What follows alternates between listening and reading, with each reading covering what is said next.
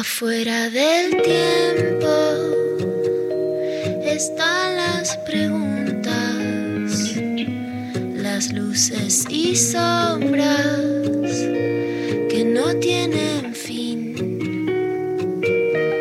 Ahí en la frontera están las señales, besando los bordes por donde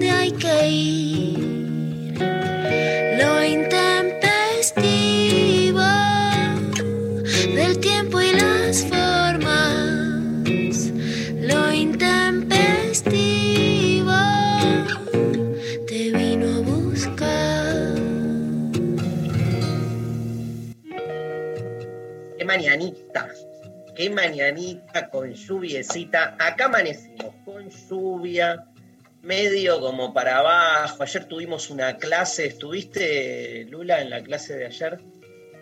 Estuve eh, la, la segunda mitad, porque la primera fue el cumple de mi hermana Daniela, que le mando un beso grande, hicimos como una cena por Zoom, pero una clase fuerte, estaba todo el mundo...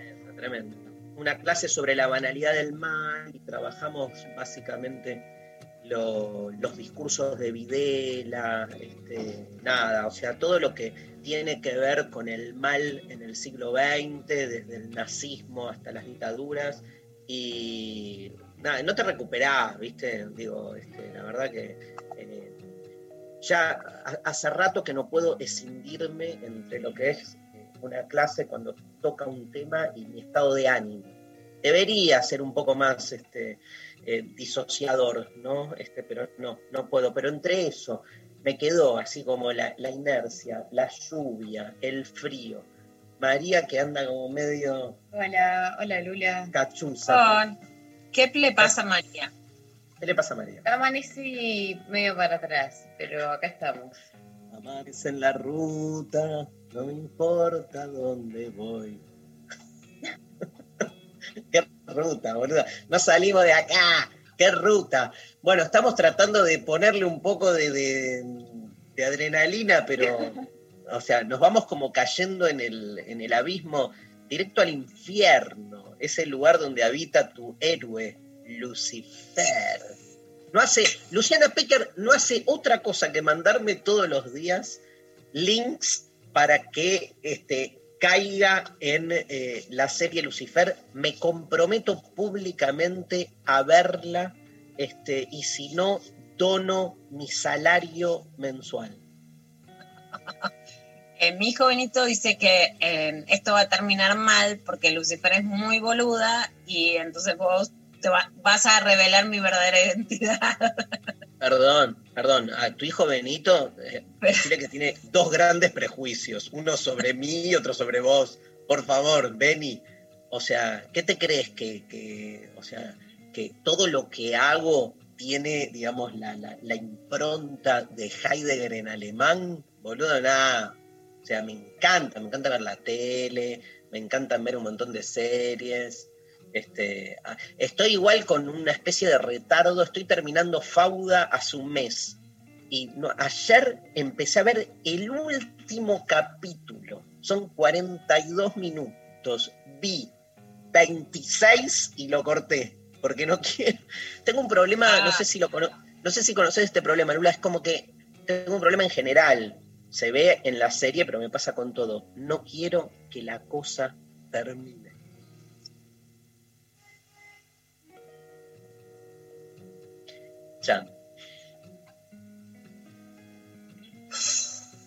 Es, eh, es un problema real, es un problema real y yo creo que muchas veces lo, lo- lo terminamos trasladando a las series. Todo lo trasladamos a todos lados. El tema El es gran- lo que puede comenzar ahí, ¿no? Que yo Otra creo, serie. por ejemplo, que bueno, que, que hay que pensar cuando estás muy apegado a una serie que te parece que ya es parte de tu existencia, que no puedes, como que, ¿cómo haces sin ella? Como tener preparada en el cuadernito las que van a venir, para pensar que después puede ser mejor. ¡Epa! Lula, Lula, Lula, Lula. Te digo algo, empecé a ver otra serie en paralelo. Lula, Lula. la otra serie, estamos hablando de series, ¿no? O es, es- sí. Por supuesto. Eh, la otra serie que empecé a ver es la que recomendó el jueves pasado la Inca, que se llama El Colapso, que no está en Netflix, que es tremenda. Es como se cae el mundo en los próximos. ¿Terminaste? No, no, me pasa esto mismo. Vi, son capítulos de No, 20 minutos. Lo que pasa, Vi, voy, voy a vi- intentarlo. Lo que pasa es que, claro, viste, yo soy, yo te, yo te propongo Lucy, que es como otra cosa, ¿entendés? Yo para el colapso No, no, acordate siempre que me costó yo- mucho. Acordate que me en la mitad de, de- de la cancha de las vidrieras de Modern. O sea, ese- que se caiga el mundo para que, ¿viste? Estoy Bueno, cada vez más que- cerca de cada vez más cerca de Nicolás del Caño, en, en esas posturas. Ayer Sí. lo viste ahí en, en el balcón. Bien. Yo creo que absolutamente que se viene el colapso, pero sí te voy a decir una diferencia que la escribí este año en un artículo del libro de, de- de la pospandemia que me pidieron para el gobierno de la Ciudad de Buenos Aires. Veo muchísimas series y como todos ustedes saben, veo series recontra boludas. Pero en- creo que sí en, en- hay una gran diferencia entre consumir series, aun cuando pueden ser súper inteligentes, ni siquiera es o movilizante socialmente de verlas en el cine, en el sentido que era la calle Corrientes, estabas muy cerca de Modar, de la Plaza de Mayo, del Congreso, etcétera. O sea, hay una cultura que te lleva a la acción y hay otra cultura que te lleva a la frustración y no tiene que ver solo con el contenido audiovisual, sino con la sensación de, impotencia que te da estar en tu casa, con la sensación absolutamente liberadora y potente que te da estar en el medio de la calle. Por eso a mí me da tanta risa, me sorprende tanto, pero me parece tan simbólico tu levante en medio del caos de mudar, porque es realmente creo que ese, ese, ese quilombo de todas maneras lleva a la apuesta por el amor. Ay. Teníamos. Vení, vení, Beni, vení, Beni. vení. Ven, Beni Le acá Dani contamos. dice que, que sí puede ver Lucifer porque él puede ver cosas boludas. Yo le decía que vos decías que es muy boluda. No, un filósofo acomodar y viendo esa boludez, eh, da un poco de cringe para mí mismo. Tremendo, Vení, Estoy tremendo.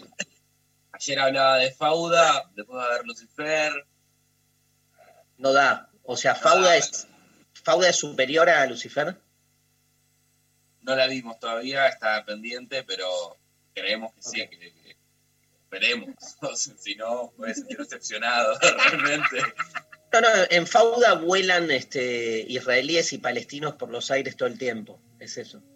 Ah, bueno, a mí me encanta el tema, así que Beni es un estudioso del tema de Palestina que lo lleva a los modelos de Naciones Unidas, así que bueno, acá la vamos a ver.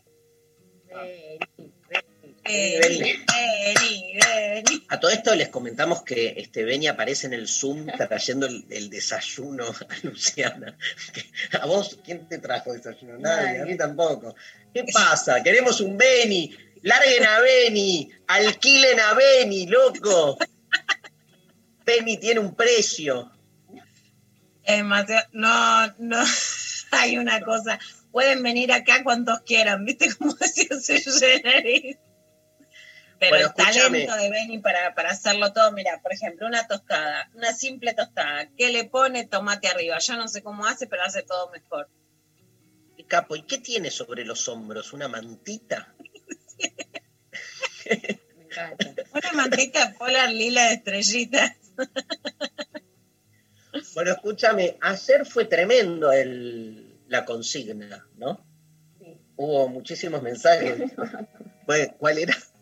No No les voy a decir porque la de hoy la pensé para Mari, ¿no? Porque Mari al final de Sí. ayer de Ah, todo lo que era qué te gustan las personas, las manos, el culo. Mirá, terminamos hablando del avance. Le contaba a Mari que es, bueno, uno de mis temas ¿no? centrales, pero que escribe un último dato sobre, bueno, ¿qué les pasa a los pibes, a los tipos, a los chabones que no pueden soportar que una mina avance y que en muchos casos se quedan, ¿no? Ahí en, en esa inacción.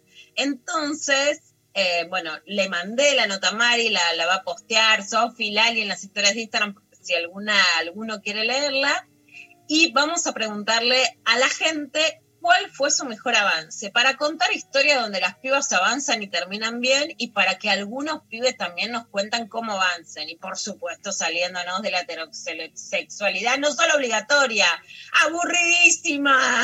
Pero, mirá, la consigna es relatos de avances y también Avance relatos... le, le llaman a, levan- a, a- Al levante. al levante a alguien. Sí.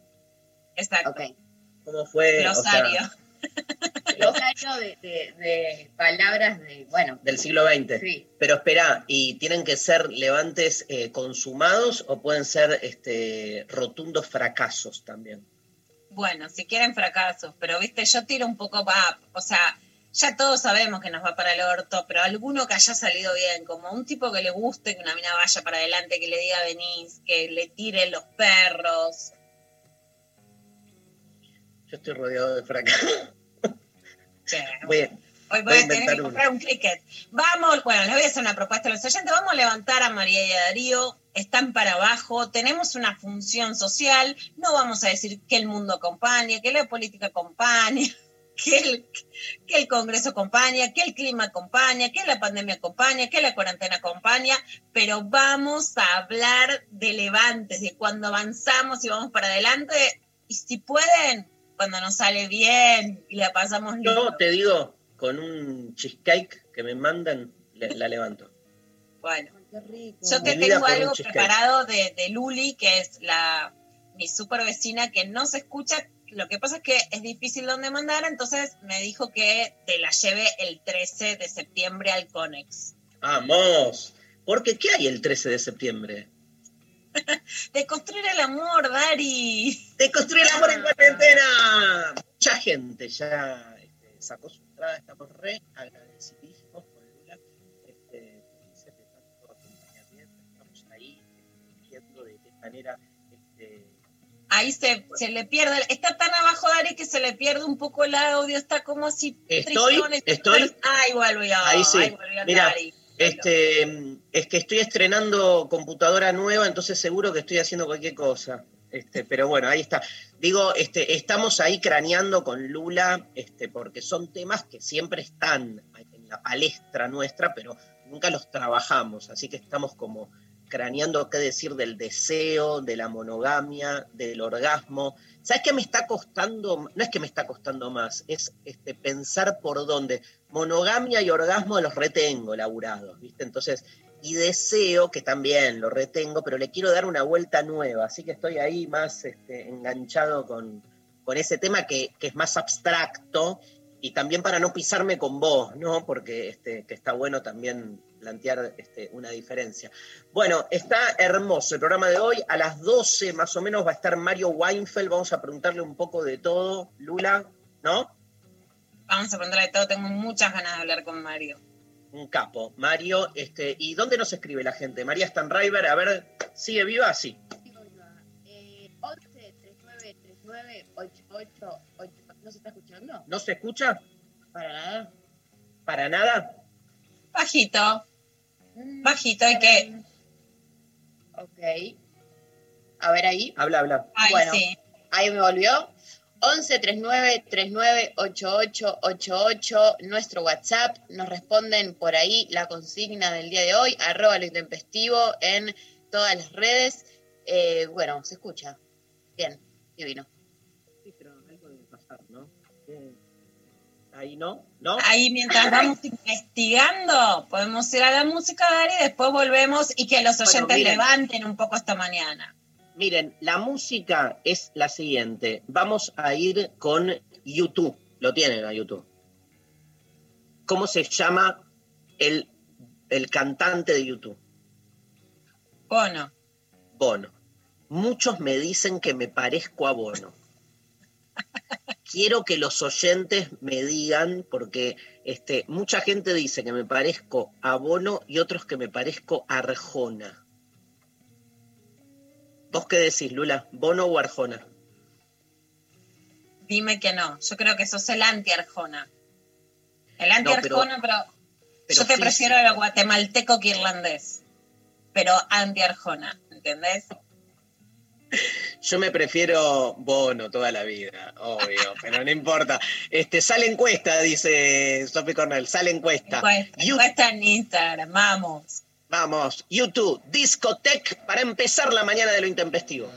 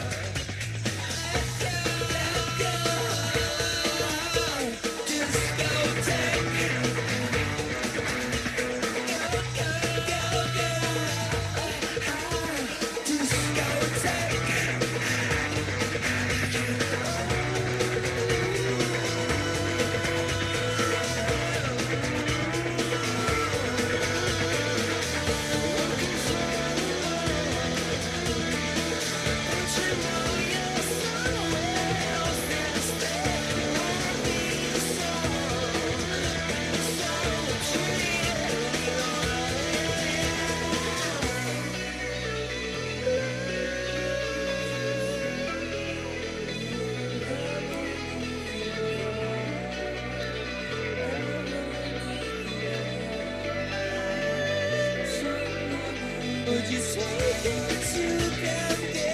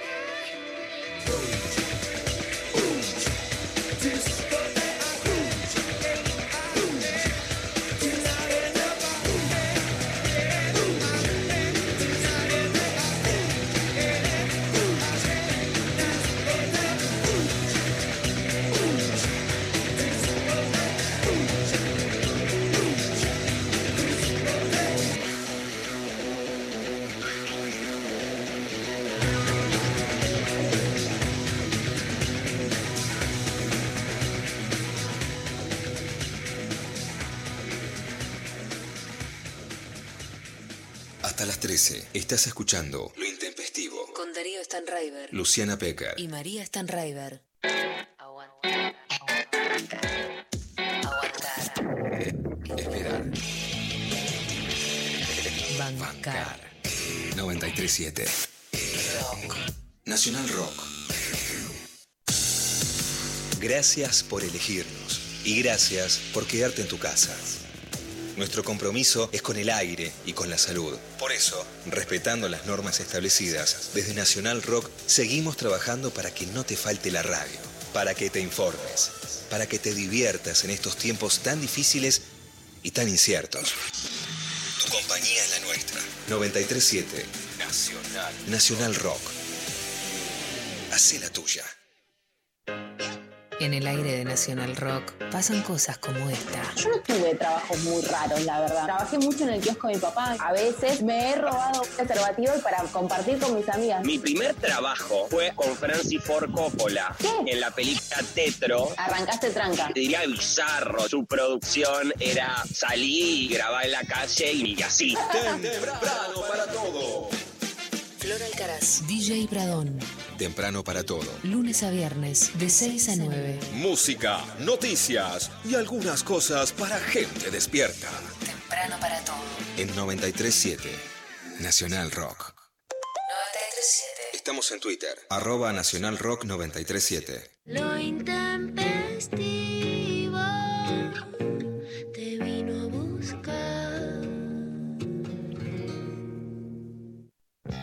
¿Sabés, Lula, que yo soy más de, del estilo eh, el sembrador, me considero, en relación a los avances? O sea, nunca rápido, siempre muy seguro, ¿viste? O sea, jamás le doy mucho espacio al riesgo. Este, voy lento, sembrando, sembrando. Lo tomo como un trabajo siempre a mediano, largo plazo.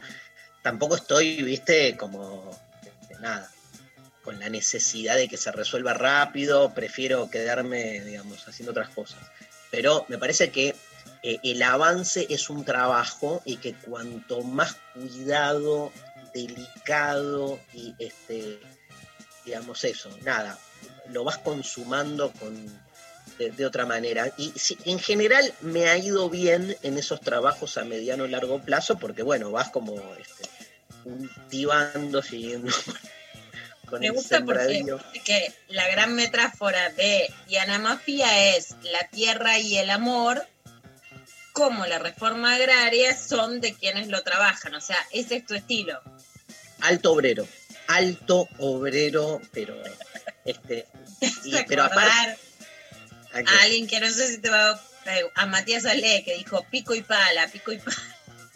Bueno, tengo algo de Matías Ale, Bono, eh, ahí me tiró Qué combineta. Robbie Williams, me tiró este Pablo González. Bueno, Qué Robbie tremendo, Williams eh. nos ha generado un desastre político en la Argentina. El temita de. ¿Sabemos, ¿Sabemos de qué estamos hablando? Sí, claramente. Hay mensajes. Hay mensajitos. Eh, hola Intempestives, los escucho desde mi taller de cerámica en las sierras de Córdoba. Hace un tornillo hoy. Les escucho por Spotify un programa atrasado. Me ayudan a deconstruir todito lo que tenía en el mate. Soy Elda y les agradezco con el corazón. Hermosa. Ahora, ¿cómo hace para mandarnos un mensaje si está escuchando un programa atrasado? Dark, boludo, Dark. No puedo creer. Se ve que hoy estará escuchándonos en vivo. Eh, Ah, me dice, Pablo me dice que era Robin Williams, no Robin.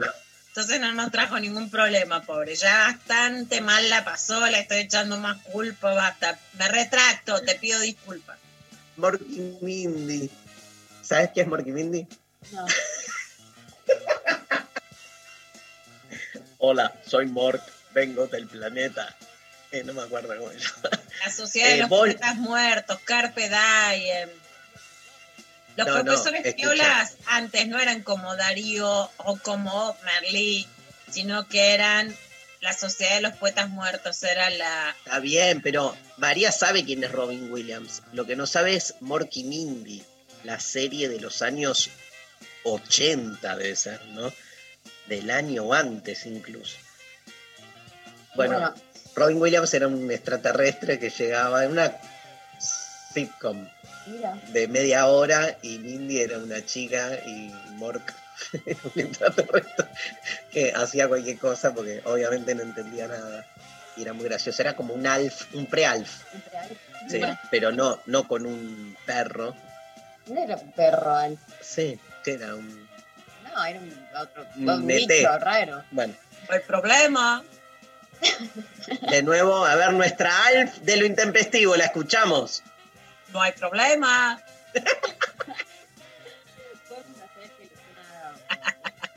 El 13 de septiembre, Luciana Pecker hará de construir el amor disfrazada de Alf. Bueno, ¿Disfraces para garchar, sí o no, Pecker? Sí. Sí, sí, vamos, vamos, vamos, vamos. Eh, Ayer estuve hablando de eso con mi psicoanalista a la noche. Me tiró una tesis buenísima. fuerte. ¿Pero era parte de la sesión o hablaste? Ah, Sí, sí. fue raro. Porque... que los varones tienen mucho fetiche con los uniformes. y- Ok. Nada, dale. Vamos. Eh, hola, Intempestives. No sabía por dónde levantar. Me separé el año pasado. Descargué Tinder y por suerte llovían chongos. Vamos. Es- es todo Me gusta. Llueve café, llueven chongos, llueve en la calle. Me gusta también salir porque yo soy crítica del efecto de las redes sociales. Por supuesto, jamás digo que se descarguen, pero que se descarguen las redes ni que ni que estén mal las redes, digamos, de Levante. Pero me gusta cuando traen efectos positivos.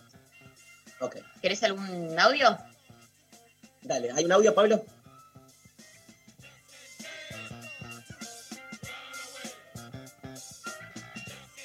Hola chicos, en este día gris, lluvioso. Eh, Darío, eh, yo da- eh, mandaría dos mensajes y que saquen al aire el que más te gusta. Digo en uno, si querés, que te pareces a Arjona y en otro que te pareces a Bono. Y que los genios de la producción saquen al aire el que más te gusta, ¿te parece? Te mando un beso y vos sos inigualable, no te pareces a nadie, Darío. Tremendo. Ahí está. Gracias, gracias. Otro audio, otro. Elige tu propio elogio. Hola, intempestives. Eh, lamentablemente tengo una mirada muy pesimista con el tema de avanzar, porque estamos como en una dictadura de que si me gustas tanto voy a tardar 24 horas en responderte los mensajes y fingir que no tengo ningún tipo de interés en continuar esta conversación. O sea, ¿qué avanzar si hoy vos demostrás interés y la otra persona se hu- huye, se espanta? Nadie quiere mostrar interés. O sea, es como que está penado mostrar interés y ni hablar, mostrar que te estás enganchando o mostrar ternura. Mm, no. Eh, los vínculos están rarísimos. Así que de avanzar no se avanza nada. ¡Bravo! ¡Bravo! Esto es lo Y que digo. ¿Quién es este genio que, que habló? Aparte nos lo comemos porque tiene la tonada cordobesa, ¿no? Me fascinó. Esta es la verdadera infectadura.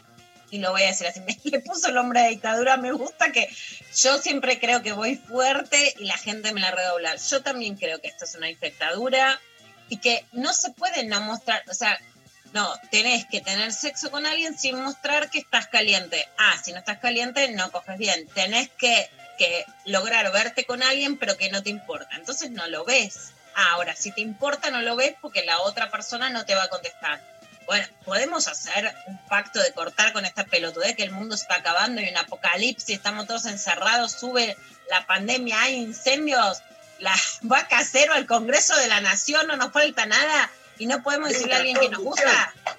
La conducción. Acá están los pibes para la masturbación. Es que la mierda, ¿no?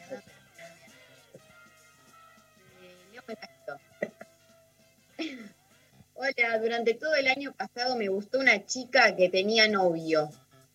¿Se escucha? Estoy hablando. Sí. Eh, la pasaba como el orto, pero estaba enamorado igual. Con el pasar de los meses nos fuimos acercando y de repente esa persona que estaba tan lejos ahora la tenía al lado todos los días. Le dije que me gustaba. Me dijo que ella también. Ahí termina el avance porque después se fue toda la mierda. Saludos, Tiago. Ay, no, Tiago. Bueno, igual, a ver, voy a decir algo que no, no, no está bueno tampoco, pero no importa, pero quiero ir por este lado también. También es lindo, sin que se convierta después en, en- en una situación chota, también es lindo el proceso, aunque el proceso termine mal. Yo qué sé, viste, cuando estás como haciendo ese laburo de levante y después, bueno, no funciona, no funciona, pero el levante en Me sí- mato, no. no, no, porque si no es pensar todos los procesos en función de su eficacia. Yo qué sé, a veces no termina bien por múltiples motivos, no porque no te al otro no le guste, sino porque no se da. Hay situaciones que no se da. Yo tuve grandes amores con personas de novia que no se consumaron por una cuestión de que no estaba a destiempo, ¿no? Como que este, cuando me gustaba alguien, es- eh, ese alguien estaba justo enganchada y cuando ese alguien se desenganchó, yo estaba enganchado y decís, viste, te miras y qué, qué onda, o sea, bueno, es o- en otra vida, viste, cuando muchas veces en otra vida nos... No, no, no, ¿qué otra vida ahora? Quiero que Más que que quiero la reencarnación, vida. podemos tirar un poquito de carne al asador, dejar de creer en la reencarnación, que En otra vida. Cuando sea sapo. en otra me quiero chabón, dale, apurate, vení. Nada de otra vida, nada de, de, de sembrar nada. Quiero, ahora queremos, ahora y. Soltar en otra vida, después vemos. ¿Podemos agarrarnos un poquito en vez de soltar tanto? Lula, conducción. Acá están los pibes para la masturbación. Bueno, eh, llega este mensaje, dice, che Dari, quiero que nos chapemos en la esquina contra el semáforo a la tarde un día cualquiera volviendo de algún lado. Pero seguro la Habana. Ah, no, ese era Diego. Y el tema de Julia. ya no está más en Villa de Voto, Diego. ¿Quién es? ¿Quién es? ¿Cómo se llama? No, no dice. No, dale, ¿qué es? ¿Ah, sí? ¿Querés chaparme y mandás un mensaje anónimo? No da. Decile, Lula, decile algo. Tu representante sexual, vos tomás tus decisiones solito. Me parece perfecto, verde, amarillo, rojo, pero bueno, no, no te puedo negociar Eliana, se llama Eliana. Eliana, acá estoy. En el semáforo que quieras, como Horacio Oliveira y la maga. Escúchame, me encantó. Lula, tenemos un nuevo trabajo. Representante de Sexual. vínculos sexo, sexo afectivos. Luciana Pecker, si quieres levantarte a alguien, Luciana Pecker encuentra la mejor manera de que tu mensaje llegue. Amo el managereo sexual, amo, me voy a dedicar a eso. Sí. Hola. Si veo que le interesa a un pibe, avanzo de una o hago todo para que sepa que me interesa. No me pintan las vueltas o histeriqueos. Abrazos. Bien, ahí. Vamos, vamos. Esta persona eh, soy, soy yo, pero de otro Está con, lado. preguntale si está con alguien. A ver cómo le funcionó. Digo, Ah, no, hace cinco minutos estaba diciendo que no importaba el éxito. Ahora dice a ver si le funciona. ¿podés dejar de poner en evidencia mis contradicciones? Sos mi manager. ¡Qué horror! El típico manager que te caga, ¿viste? María.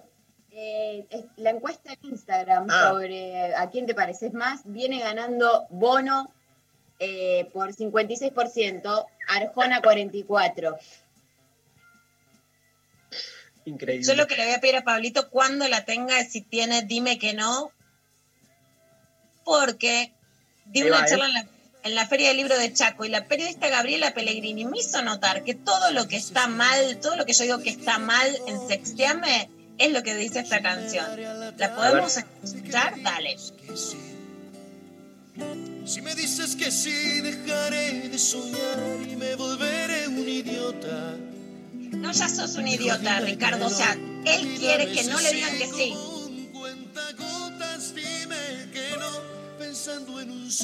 Dime que no, O sea, las mujeres cuando decimos no, no es no. Si decimos no es porque sí, pero él quiere que le digamos que no porque le calienta el no, ¿entendés? Si sos difícil, sos sexy. Y deja la puerta abierta. Ah, dice que no, o sea, abriste de piernas, pero decime que no. La Sophie Cornell cantando los dedos en B, boludo. O sea, Luciana está haciendo una deconstrucción de la genealogía patriarcal en la canción de Arjona y Sophie Cornell aparece con los dedos en B cantando en voz alta. Sofi, no le hagas los coros, Sofi. Escucha esto, Sofi, a ver si te convenzo.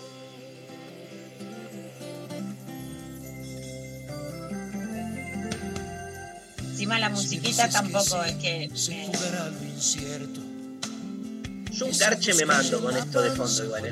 Chicos, con- entre Sofi y vos no puedo ya me- me es, lo peor- es la peor canción que escuché en el siglo XX. Es todo lo contrario de lo que decimos, que la mina tenemos que decir que no para poder coger, que sos sexy si decís que no, y que si decís que no, no es no, es que sí, que dejás la puerta abierta y ustedes gachan.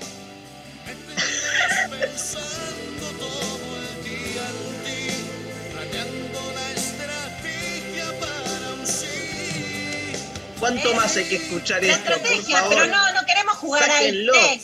No queremos jugar al TEC a ver cómo hacemos que un tipo nos levante. Queremos pasarla bien, ¿qué es esto? Camchamca, Arjona. Y mira, Per- perdón. ustedes hacen los coritos. No, Sofi. Vos también. No, yo garcho. Bueno, peor. Por- porque siendo varón es muy fácil. Pero ni la escuchás la canción, la musiquita es como. Tiene, es, es, es musiquita de telo. Pero justamente ese es el problema, que ahora, además de la pandemia, los varones no quieren ir a los telos porque no soportan mujeres que toman la iniciativa, que sí quieren ir. Necesitaban mujeres que digan, no, no, no, no. Cuando les decían no de verdad, no las respetaban. Y cuando les dicen no, eso los calienta. Entonces por eso los telos están vacíos, por musiquitas como esta. ¿De qué año es eh, la canción de Arjona? ¿Es de Ahora ahora? No, pero es una canción contemporánea. Para mí es, y ya te digo, le agradezco a, a la presta chaqueña Gabriela Pellegrini de las peor, de las canciones más claras sobre que está condenado las mujeres deseantes. 1998. Te pregunto, no sé si sabes, pero vamos a averiguar. Por ejemplo, todos estos músicos que eran como, escribían estas canciones tan desastrosas en la relación con la mujer, ¿cambiaron ahora con, con, con la revuelta feminista? ¿Vos decís que cambiaron un poco o, siguen escribiendo lo mismo? No sé si se sabe, si, alguien... Sí, Arjona está en decadencia, que después puede tener otras canciones que decís, bueno, melosas, malas, qué sé yo, pero está machista.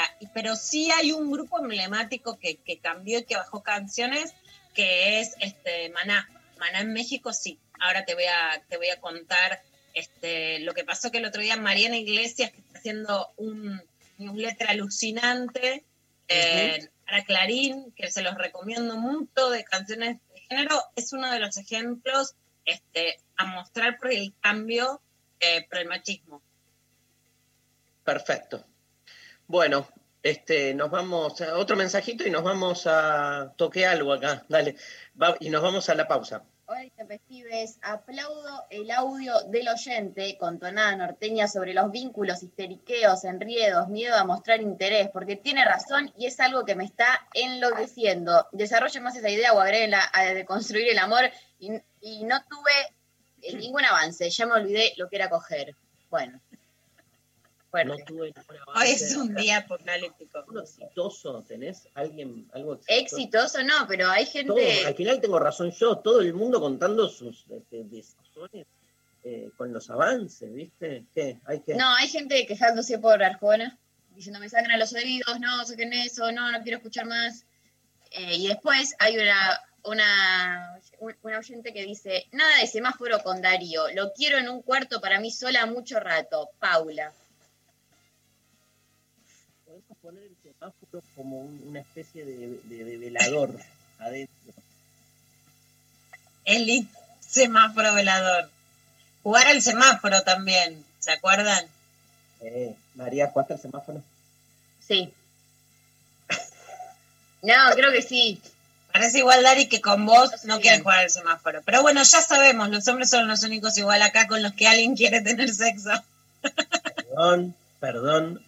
A ver, todos aquellos y aquellas que quieran tener sexo con alguien del programa que no sea varón. Escuchamos sus mensajes, gracias.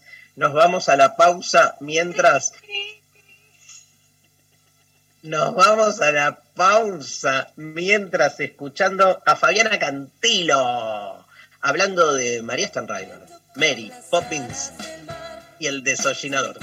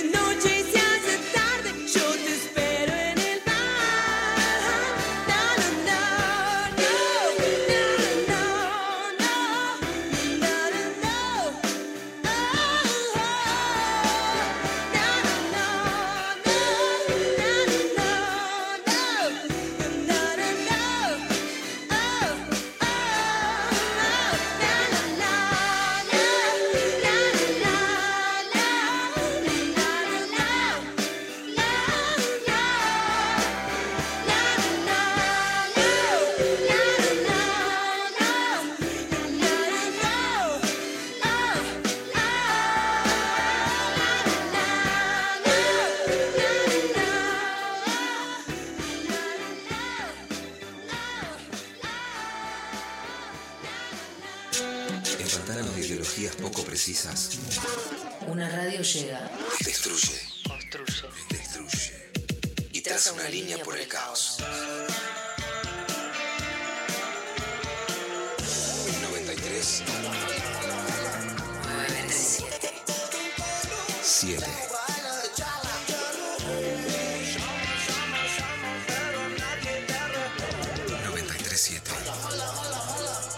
Nacional Rock la frontera por Nacional Rock. Enlatado como sardina barata. ¡Fútbol imposible! El imaginario del señor Bonzo. Entre bislatas. Entre bislatas. Al jacuzzi con coco. Vivito y coleando corrió como en sus mejores tardes en Tundera. Snake y su astrovinóloga mía ha llegado. De las armas invisibles. Teniente Coleman, estamos atravesando tierras enemigas. Aumente la hormona rockera, sargento Bonzo. Vamos a darle rock hasta el fin. Triadas disonantes. Hipismo de avanzada, hipismo de avanzada. Tenemos a nuestros chamanes. Coco Frontera. La Frontera. Martes a viernes. De 0 a 3. En 93.7. Nacional Rock. 93.7. Estamos en Instagram. Nacional Rock 937. Lo intempestivo te vino a buscar.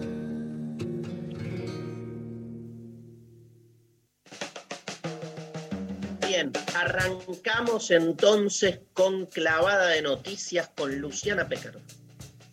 Arrancamos, Dari, con clave de noticias y el dato que te quería contar es que la banda que sí dijo vamos a dejar de cantar esta canción es Café Tacuba, que no tocaron su canción La Ingrata porque sí sentían que alentaban la, la violencia machista. Y la verdad que me parece un ejemplo copado para contar cómo sin demonizar una banda podés repensarte e ir para adelante en otra perspectiva cuando decís, bueno, la verdad que esto era un desastre y estaba arengando a que, ¿sabes qué? Te voy a matar porque sos una ingrata. Así que me Obvio. parece un buen ejemplo el de Café Tacuba. El que no me parece un buen ejemplo es el de, por supuesto, salir en cuarentena. Y no tiene que ver solamente con cuánta exposición tengan en la marcha que hicieron ayer contra la reforma jubilatoria, sino en las conductas sociales que eso provoca. Yo por lo menos no tengo ninguna duda, lo escribí, que las marchas opositoras y el nivel de virulencia en los medios de comunicación está haciendo que en la Argentina, con una cuarentena tan larga, la Sociedad Argentina de Terapia Intensiva haya tenido que sacar ayer una carta diciendo nos están dejando solos. Estamos en terapia intensiva luchando contra la muerte, ya tiene más de 8.400 muertos la Argentina, las cifras que a principio de año yo te decía, Darío, Mari, son cifras alentadoras, la Argentina está bien, están dejando de serlo y la cuarentena tampoco se puede terminar del todo porque hay pandemia. Pero hay quienes como, Adol, como Alfredo Casero hacían esto ayer a la trasnoche en el Congreso de la Nación en oposición supuestamente a la reforma judicial. Somos nosotros y lo único independiente es lo que podemos hacer, y lo que puede hacer cada uno. Una señora de 80 años diciéndome que tenía miedo, al poco tiempo al ver la gente en la calle dejó de tener miedo. Y hoy por hoy combate también esta porquería que es una mentira que todos estamos permitiendo, porque estamos permitiendo esta, esta mentira. Si vos estás en tu casa y no podés venir, no vengas. Nosotros vinimos por esto. Yo me cago ya en cualquier cosa que me digan. No creo en ninguno de ellos. Lo único que quiero es que haya Estado de Derecho y se respete la puta Constitución.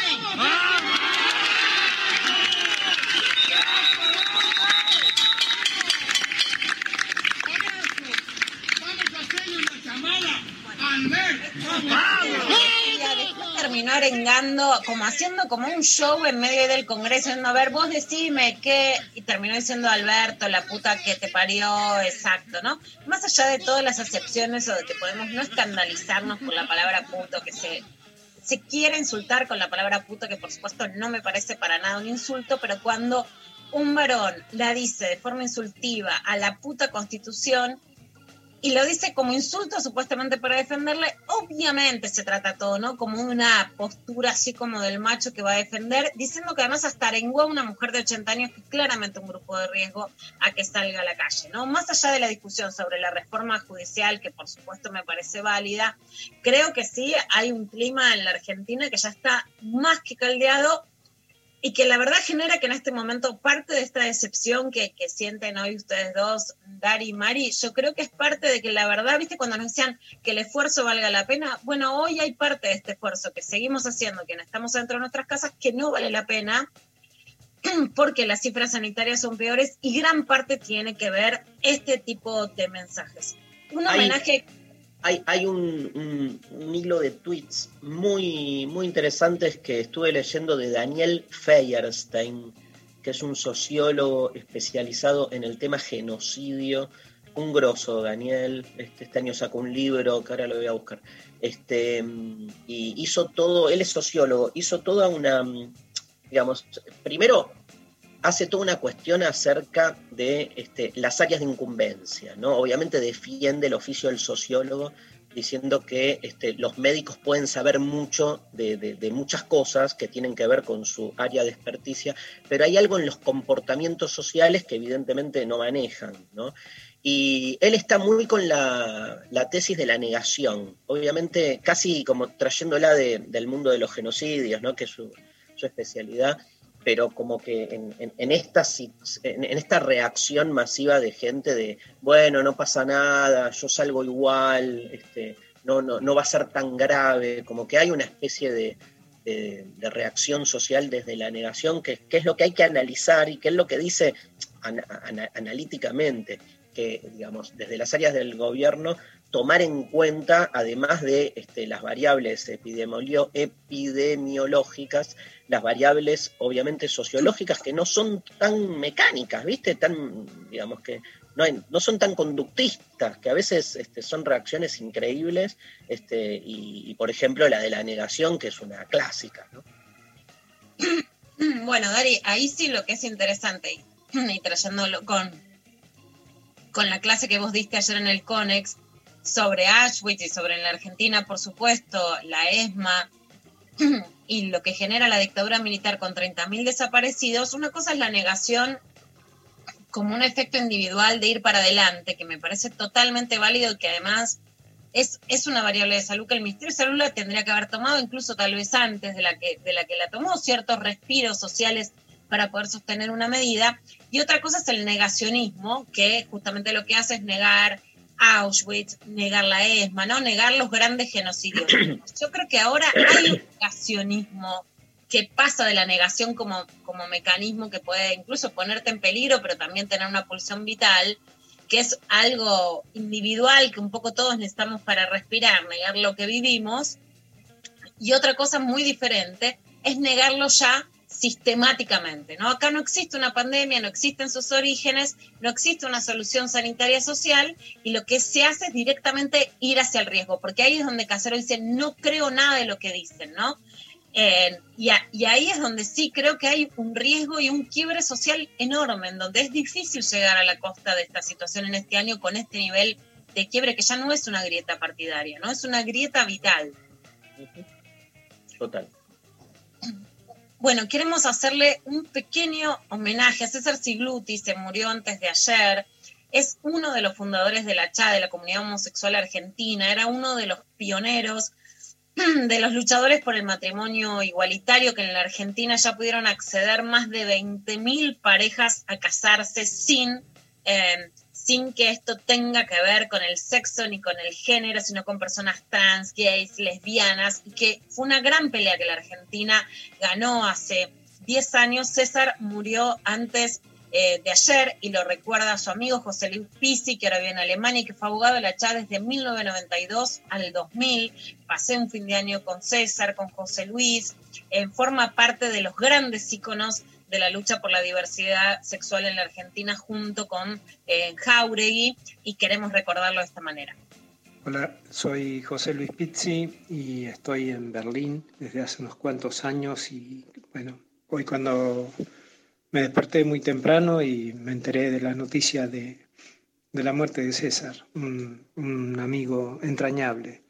Estuvimos hablando hasta hace pocos días y lo encontraba con muy buen humor. Y bueno, un poco la historia, eh, yo lo conocí el mismo día que, que conocí a Carlos Jauregui, eh, me fueron a visitar a un despacho donde yo trabajaba, un estudio jurídico donde yo trabajaba como abogado. Y a partir de ese día, eso fue en el año 92, eh, si mal no recuerdo, fue el 20 de julio, el Día del Amigo. Y nos había presentado una amiga en común, Verena, Y a partir de ahí empecé a trabajar como abogado en Gays por los Derechos Civiles, que lo, llevaban ellos dos junto a Marcelo Ferreira. Desde ese día nos hicimos eh, muy, muy amigos, tanto con Carlos como con César, y bueno, con el resto de los chicos y algunas chicas también que iban a las cenas de la calle Paraná 157. Y trabajé como abogado durante muchísimo tiempo. Eh, yo solamente lo voy a recordar eh, siempre con, buen humor y tipo súper generoso, solidario, es bueno, un hermano que me dio la vida y que hoy la vida me lo quitó. Así que les mando un abrazo muy fuerte y a todos, todas, todos quienes han conocido a César saben que no, no hay nada que se pueda exagerar de lo buena persona, buen tipo, buen militante.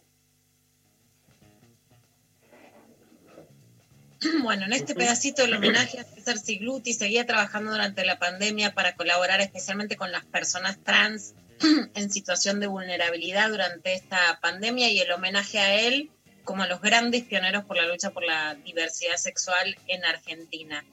Un dato muy interesante que sacaron ayer desde la Dirección Nacional de Economía e Igualdad del Género es las tareas de cuidado, limpiar, cocinar, barrer, lavar la ropa, cuánto eso que es siempre un trabajo invisibilizado aporta al Producto Bruto Interno. Bueno, la cifra lo sorprendería porque es más del 15% y sube al 20% durante esta cuarentena por la pandemia de coronavirus. Nos lo va a contar Victoria Donel, que es asesora de la Dirección Nacional de Economía, Igualdad y Género. Desde la Dirección Nacional de Economía, Igualdad y Género del Ministerio de Economía de la Nación, nos propusimos hacer el ejercicio de medir el aporte del trabajo doméstico y de cuidados no remunerados sobre la economía nacional. El objetivo de, de, realizar estos cálculos era el de contribuir a la visibilización de la importancia que tiene este sector y de cuantificar su magnitud y su escala en relación a eh, otros sectores tradicionales. Los resultados que nos arrojaron eh, estas estimaciones nos dicen que si se incluyera dentro de las cuentas nacionales del Producto Interno Bruto, este representaría el sector más importante de la economía, con un 15,9%, seguido por la industria y por el comercio. Como sabemos, eh, en las tareas domésticas y de cuidados se encuentran desigualmente distribuidas entre mujeres y varones con lo cual las mujeres eh, eh, realizan un aporte del 76% a este tipo de tareas, lo cual en términos de tiempo se traduce a 96 millones de horas en las que las mujeres realizan tareas de cuidado y domésticas sin recibir ningún tipo de compensación lo cual a su vez tiene eh, sus consecuencias en la, capacidad que tienen para insertarse en el mercado laboral pago. Otra parte del ejercicio fue estimar cómo eh, variaba eh, el, valor de este sector durante épocas de pandemia, teniendo en cuenta que el cierre de instituciones educativas y otras instituciones comunitarias implican una mayor demanda de tareas en el hogar. Lo que vimos es que el peso dentro del Producto Interno Bruto que es, crece de un 15,9 a un 21,8, lo cual se traduce a un aumento de 5,9 puntos porcentuales entre un escenario prepandémico y un escenario de eh, aislamiento o como el que estamos atravesando en este momento. Bueno, esto es lo que decía Victoria Donel y la verdad que las cifras son muy grandes para poder cuantificar que este trabajo que parece invisible en realidad tiene un efecto muy fuerte en la economía. Y algo que es muy grave y que realmente ocupa un lugar muy chiquito en la agenda de los medios son los incendios en todo el Delta, Rosario, en Corrientes. Mientras se pide una ley de humedales, salió también una nota en página 11 muy interesante sobre, por ejemplo, cómo la sociedad rural de Corrientes se opone porque afectaría los intereses económicos de ganaderos, o de las grandes arroceras, y esta es una de las grandes disputas que hay que dar. En el programa de Fantino del domingo salió un informe muy interesante sobre lo que pasa en Rosario, y esto contaba el periodista rosarino Nacho Russo. Tuvimos un 2008 complicado con los incendios y con, con el humo, y después se fue, pasaron algunos años, dependíamos mucho de la lluvia, siempre depende mucho de la lluvia. Este, estamos con sequía, no hay agua, no hay lluvia, el río bajo. Imagínate que en ese momento había 500 focos de incendio. Hoy registrados, cuando ves ahí, tenés un registro, el último que se hizo son 7.000 focos. Eso estaba permitido.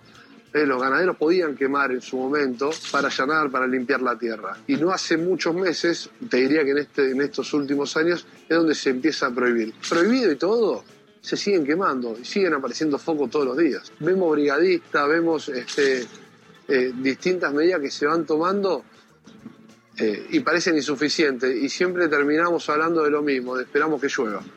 La lluvia como nuestro aliado. Los dueños de la tierra poco se sabe.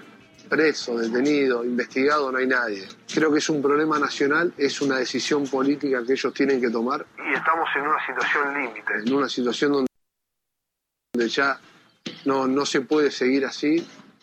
Eh, pero insisto con que Fernández tiene que mirar un poco para este lado.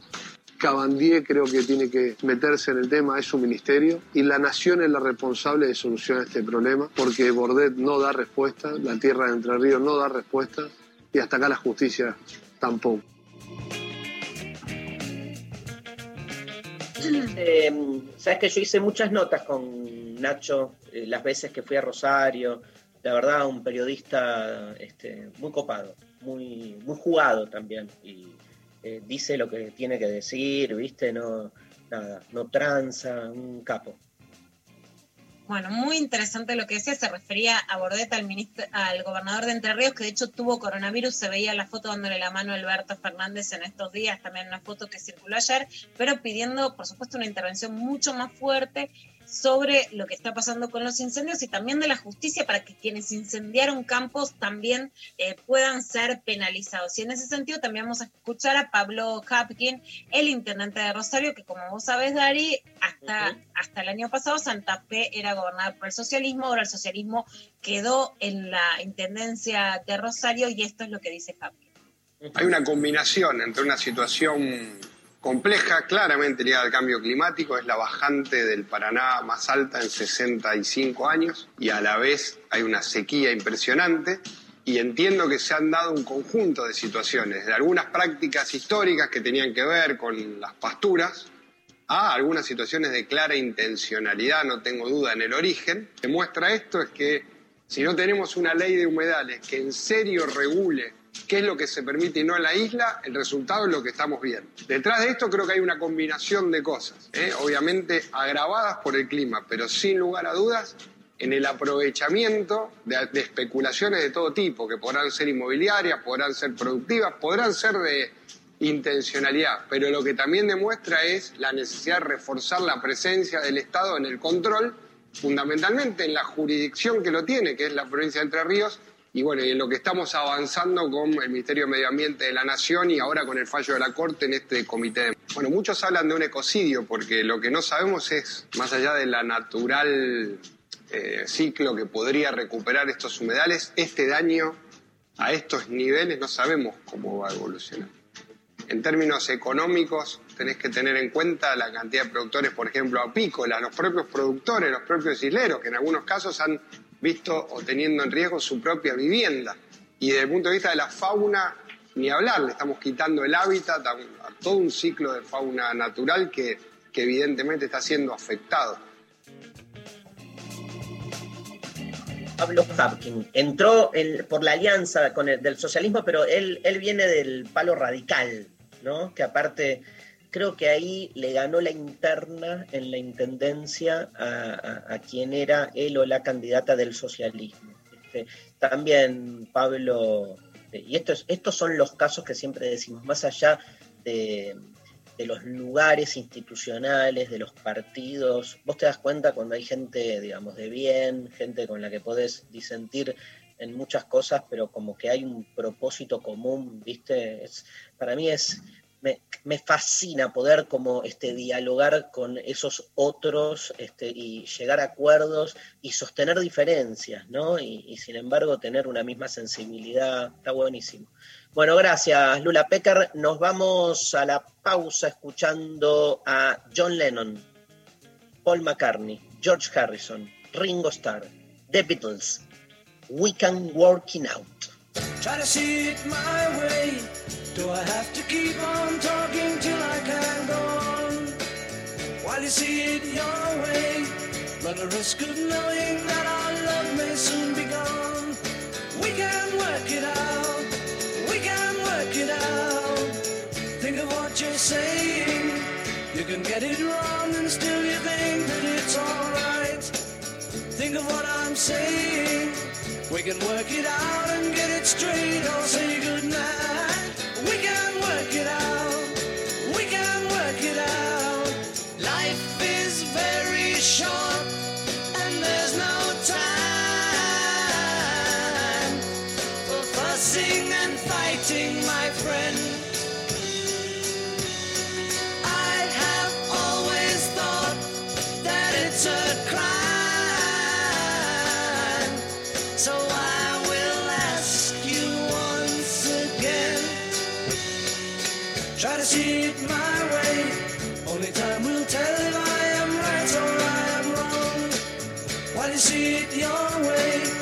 There's a chance that we might fall apart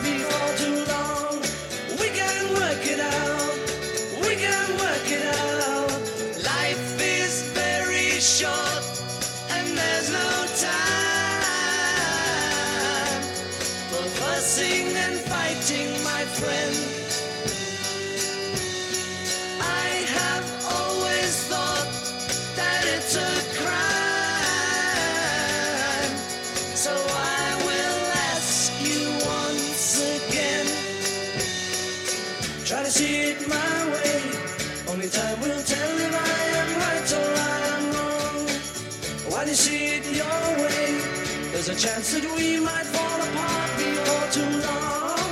We can work it out. We can work it out.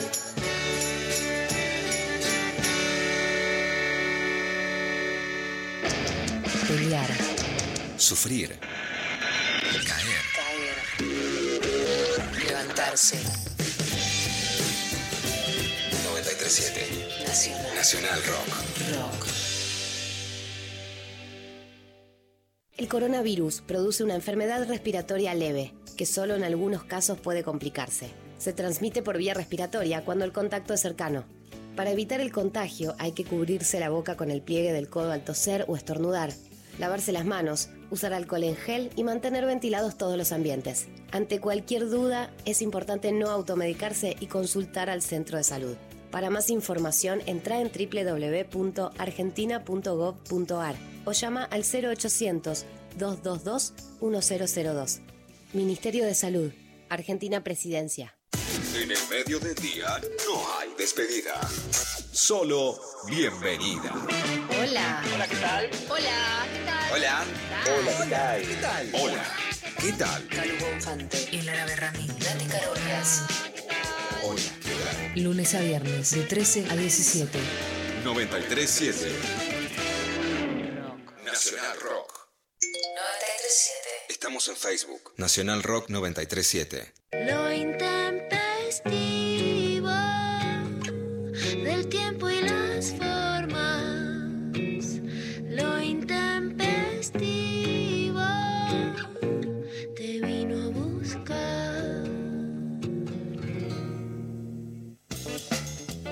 Bien, estamos muy felices en este nuevo bloque de darle la bienvenida a un amigazo de la casa, Mario Weinfeld. ¡Uh! Hola, Hola, Mario. ¿cómo- hola, qué gusto estar con ustedes también. Gracias por la recepción. ¿Cómo andan? Por favor, por favor. Siempre es un placer leerte, escucharte, así que te aprovechamos un poquito este, y vamos rápido, así te exprimimos bien. Vos sabés que desde que empezó este programa en el mes de marzo, eh, lo intempestivo, que sabés que es un término que tiene que ver con abordar la coyuntura, pero desde los contornos, Luciana Pecker, que está aquí con, con nosotros, permanentemente viene hablando de lo que ella percibe como un crecimiento fuerte de una derecha cada vez más ultra, ¿no? Como que, este, y me acuerdo porque, ¿te acordás que fue como famoso en el macrismo la idea de la derecha moderna o de una derecha como más light, más democrática?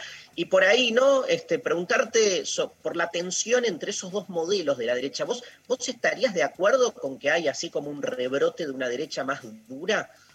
Sí, sí, sin duda estoy de acuerdo en el sentido de que hay una derecha más dura, primera observación que siempre vale la pena en el mundo, ¿no?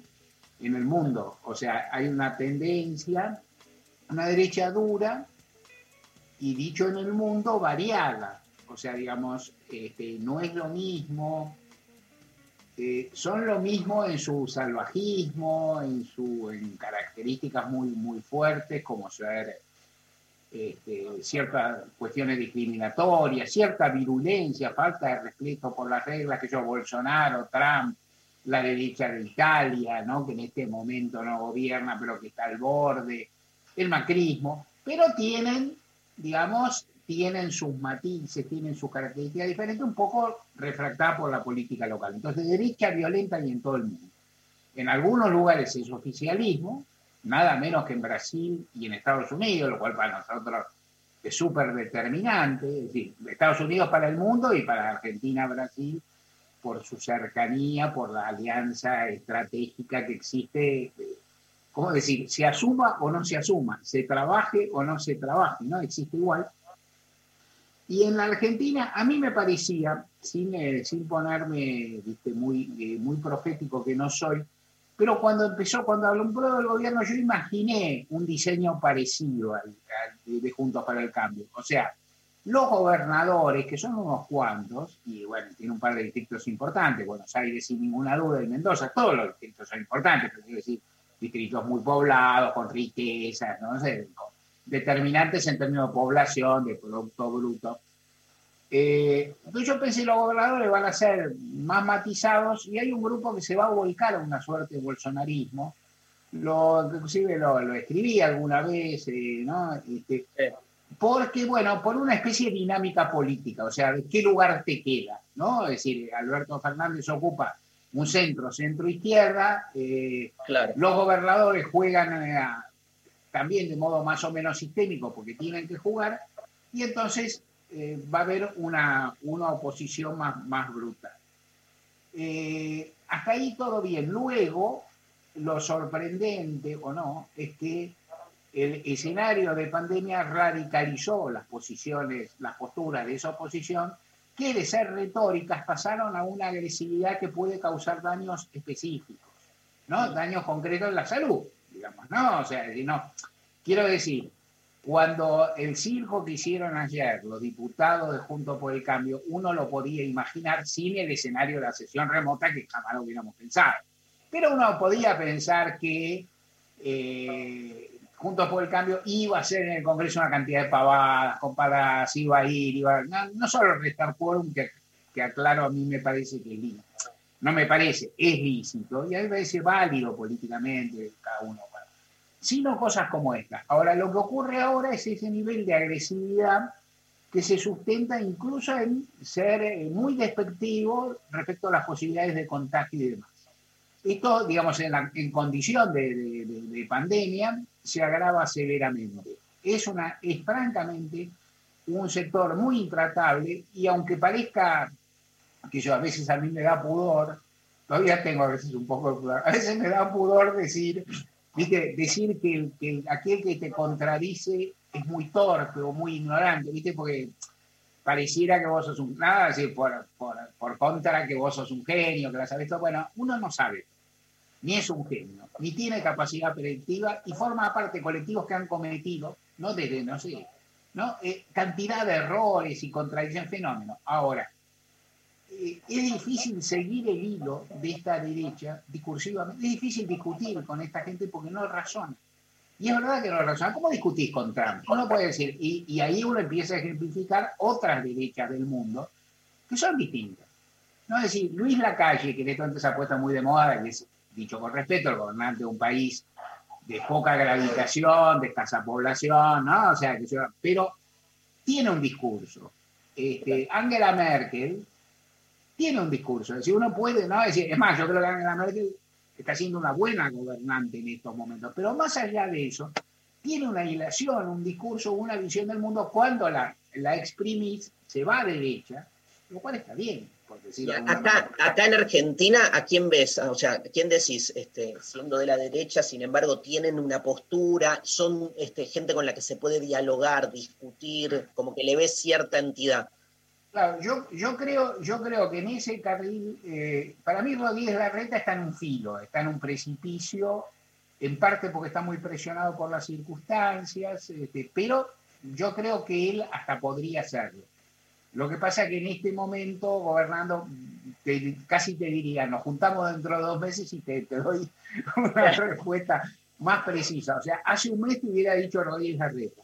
Hoy lo veo resbalando mucho hacia una especie de demagogia medio alocada, digamos, con sectores, eh, con sectores de su fuerza, por un lado, y con sectores de empresarios y de comercio y demás, que es muy difícil. Pero yo te diría por ahí, otros son figuras que tienen menos gravitación, digamos, es decir, que, digo, con, los que, con, los que se puede razonar, pero que carecen de peso. Uno lo que advierte en este momento claramente es que los sectores más duros de la derecha eh, están prevaleciendo, digamos, por goleada amplísima junto por el cambio. O sea, es decir, bueno, dice, con Monzón se puede hablar. Bueno, acá no hay para qué. Es decir, a veces me agarra el ataque de peronismo y te digo, bueno, ¿y para qué, digo, ¿para qué vas a hablar con Monzón, que es un tipo macanudo, pero que no tiene una intendencia, cuatro votos, ¿no? Es decir, bueno, puedes hablar para, para conversar, digamos, pero no tiene. Rogelio Frigerio, sin duda lo es. Y esos sectores piensan, yo creo que tienen una táctica, que es que ellos piensan que esto decantará, que Rodríguez Larreta en algún momento va a competir con Bullrich Macri, por simplificarlo mucho, o con la tríada Macri, Bullrich, Carrió, más allá de cómo actúen entre sí, pero en este momento están muy acallados, no tienen espacio. Y es muy difícil a veces tener espacio. Te hago, te una pregunta y, y te dejo con Luciana un toque, que es este, la siguiente. Em, o sea, obviamente la pandemia vino a trastocar todo un plan de gobierno, no me cabe ninguna duda. Pero este, vos, siendo un analista de la política, este, eh, ¿realmente socava las posibilidades de hacer política o se puede hacer política igual? ¿Sí? No sé si se entiende a lo que voy. Digo, ¿es, de- es, es como demasiada la anomalía que genera la pandemia o, o se puede seguir haciendo política en términos tradicionales? Me parece una pregunta preciosa que tendría que... Hay un mecanismo de contestar que la radio no vale, que decirte, la verdad que es una pregunta preciosa, está para pensarlo, leer un par de libros, consultar un par de personas y te contesto, no digo mucho, en, un día, porque soy periodista, digo, tampoco soy, un filósofo, tampoco soy un filósofo histórico, tampoco, pero, pero, pero rápidamente mi primer reflejo es que sí se puede hacer política en condiciones muy distintas, como diría más, siempre se puede hacer política, siempre tenés márgenes acotados y siempre estás dominado por la urgencia. O sea, una de las características de la política, la que yo conocí, yo no sé cómo era, calculo que sería igual, pero yo no conocí ni a Napoleón ni a Clinton, ponele. No, yo conozco el barrio nuestro, ¿no es cierto? En nuestro país. En nuestro país las decisiones se toman demasiado rápido, con poca información, con relativamente poco poder frente al contexto mundial y nacional. Y así se deben tomar.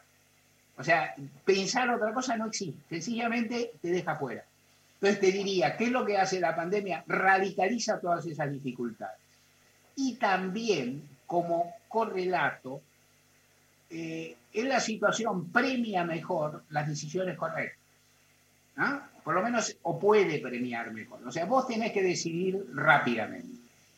Entonces, ¿cuánto tiempo tendría que haber pensado Alberto Fernández para implantar el ingreso familiar de emergencia? No digo mucho, tampoco digo una locura. Tres meses, cuatro meses, ¿no? Es decir, estudiar el universo, hacer cálculos de factibilidad. Estoy contando las cosas que hacen todos los gobiernos, lo que se hizo con la asignación universal por hijo con Cristina, que era una decisionista. No estoy diciendo tampoco que yo, viste, una, una cosa de laboratorio. No, no, tres meses. ¿En cuánto le llegan? En 15 días. ¿Cómo salió? Regular. ¿Viste? ¿Cómo tiene que ser? ¿Cómo? Claro, regular o bien, bien. ¿Viste? Este, pero en ese sentido, siempre podés hacer. Estás mucho más condicionado. Cuando sale bien te premia más y después el nivel de exigencias y de demandas es altísimo y es urgente. Y el escenario te cambia todo el tiempo. O sea, los escenarios cambian todo el tiempo, en general. Pero en este caso mucho más, mucho más, cambia todo el tiempo. Entonces, se puede hacer política así en condiciones que son muy, que son muy, muy dificultosas. Y también, por ejemplo, volviendo a tu pregunta inicial, también en el sentido se radicalizaron cosas que tal vez en otras circunstancias hubieran funcionado distinto. Por ejemplo, Alberto Fernández hubiera tenido una relación menos estrecha con los gobernadores, con todos, menos directa, menos cotidiana, más allá de que tenga un sentido federal y todo, pero ahora tienen que hablar todos los días, porque tienen problemas lo- todos los días o más que todos los días. Y tienen que acordar un montón, tienen que consensuar un montón de decisiones, porque está en juego la salud y la catástrofe económica. Entonces, Alberto hubiera hablado con los gobernadores, sí, pero menos. Eso hubiera hecho 14, con no sé ni cuántas hizo. 14 conferencias de prensa con Rodríguez Larreta, con Gerardo. No, hubiera hecho menos. Ahora hace más, ese, ese vínculo se refuerza con todas sus dificultades y el antagonismo también se fortifica, porque también ocurre algo, que es que los que están afuera son, en, en términos, hablo en términos tácticos, ¿no? O sea, este, ma- maquiavélicos si querés, o, muy de realpolitik. Los que no están, los que no deciden, los que no tienen un ministro de salud al lado, los que no tienen un ministro de economía, los que no abren una fábrica o la dejan de abrir, los que no habilitan un restaurante o lo dejan de habilitar, no sirven para nada. Esto queda muy manifiesto ahora. ¿Para qué sirve? Dicho, me cae bien el tipo, claro. Le voy a decir a alguien que me cae bien. ¿Para qué sirve Mario Negri? Yo me cae bien, lo conozco, no, es la peor, no, no es tan mala persona como parece ahora, ¿no? O sea, pero ¿qué, puede hacer? ¿Para qué sirve? Hay, una, hay, una, hay una preeminencia de los ejecutivos, ponerle llevado a términos conceptuales, que deja a estos tipos muy afuera. Entonces, si Mario Negri, dice, uno, todos lo criticamos porque está todo el día en el estudio de TN. Ahora, si no estuviera en el estudio de TN, nadie se enteraría de que existe. Y eso para un político profesional es un problema. Tendría que saber manejarlo, sí, pero. Luciana. Luciana. Gracias. Bueno, Mario, en el mismo sentido de la pregunta de Dari sobre qué capacidad tienen de gestión los gobiernos o las democracias actuales. En el caso de Vicentín, el gobierno avanzó, tal vez como decís vos, apresuradamente, desprolijamente, tuvo que ir para atrás. En el caso de la reforma judicial, ¿te parece que estaba bien ir en este momento en medio de una pandemia con cifras sanitarias que se van empeorando y de un cansancio social? ¿O no hubo sentido de la oportunidad? ¿O la, la oposición y la oposición no solo política, sino mediática va a ser tan virulenta que de todas maneras hay que avanzar y profundizar, por ejemplo, con el impuesto de la contribución a las grandes fortunas, aunque genere adversidad. Sí, a mí me parece que por ahí hay eh, como una visión general. Tengo una idea medio general, que seguramente como idea medio general de cómo se debe gobernar, eh, precisamente por ser tan ampulosa o tan pretenciosa de que tenga alguna falla. Yo creo que el gobierno tendría que aplicar pocas medidas sofisticadas, pocas medidas que no se entienden rápido y pocas medidas que requieren una ingeniería muy vasta. Viste, Vicentín era expropiar, designar un, ¿no? designar que el juez aceptara designar un delegado, un interventor o algo así, no, no era interventor la palabra. Eh, ¿no? que entonces hubiera un proceso de administración estatal mientras había una expropiación cuando terminara la expropiación, que duraría piso, seis meses, se empezaría a tener una participación en una empresa que nadie conoce, que es IPFA. Yo estaba a favor de la medida, quiero aclarar.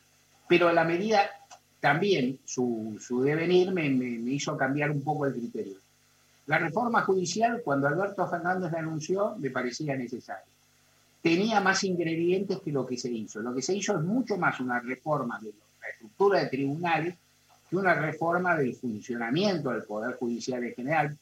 Por dar un ejemplo muy claro, el juicio por jurado no está, ¿no? el principio acusatorio, la ampliación de los fiscales está funcionando, pero por otro lado tampoco está consabido. Entonces a mí me parece una reforma muy sofisticada, muy... Preguntarle a una persona común bien informada en qué consiste.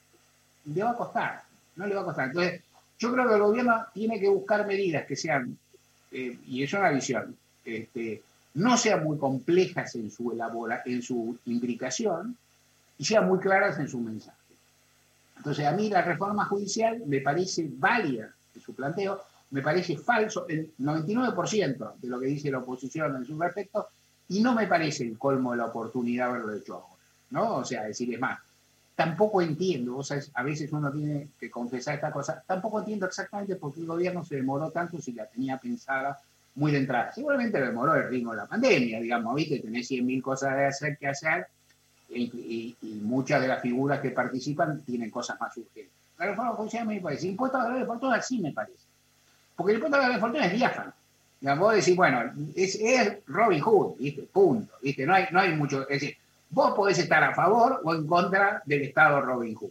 Fenómeno. Vos podés estar a favor del Estado Hood Robin, que le saca a los pobres para los. Macana. Ahora, nadie deja de entender lo que es eso. Los- las personas más ricas, una cantidad pequeñísima de personas muy ricas, tienen que poner más plata.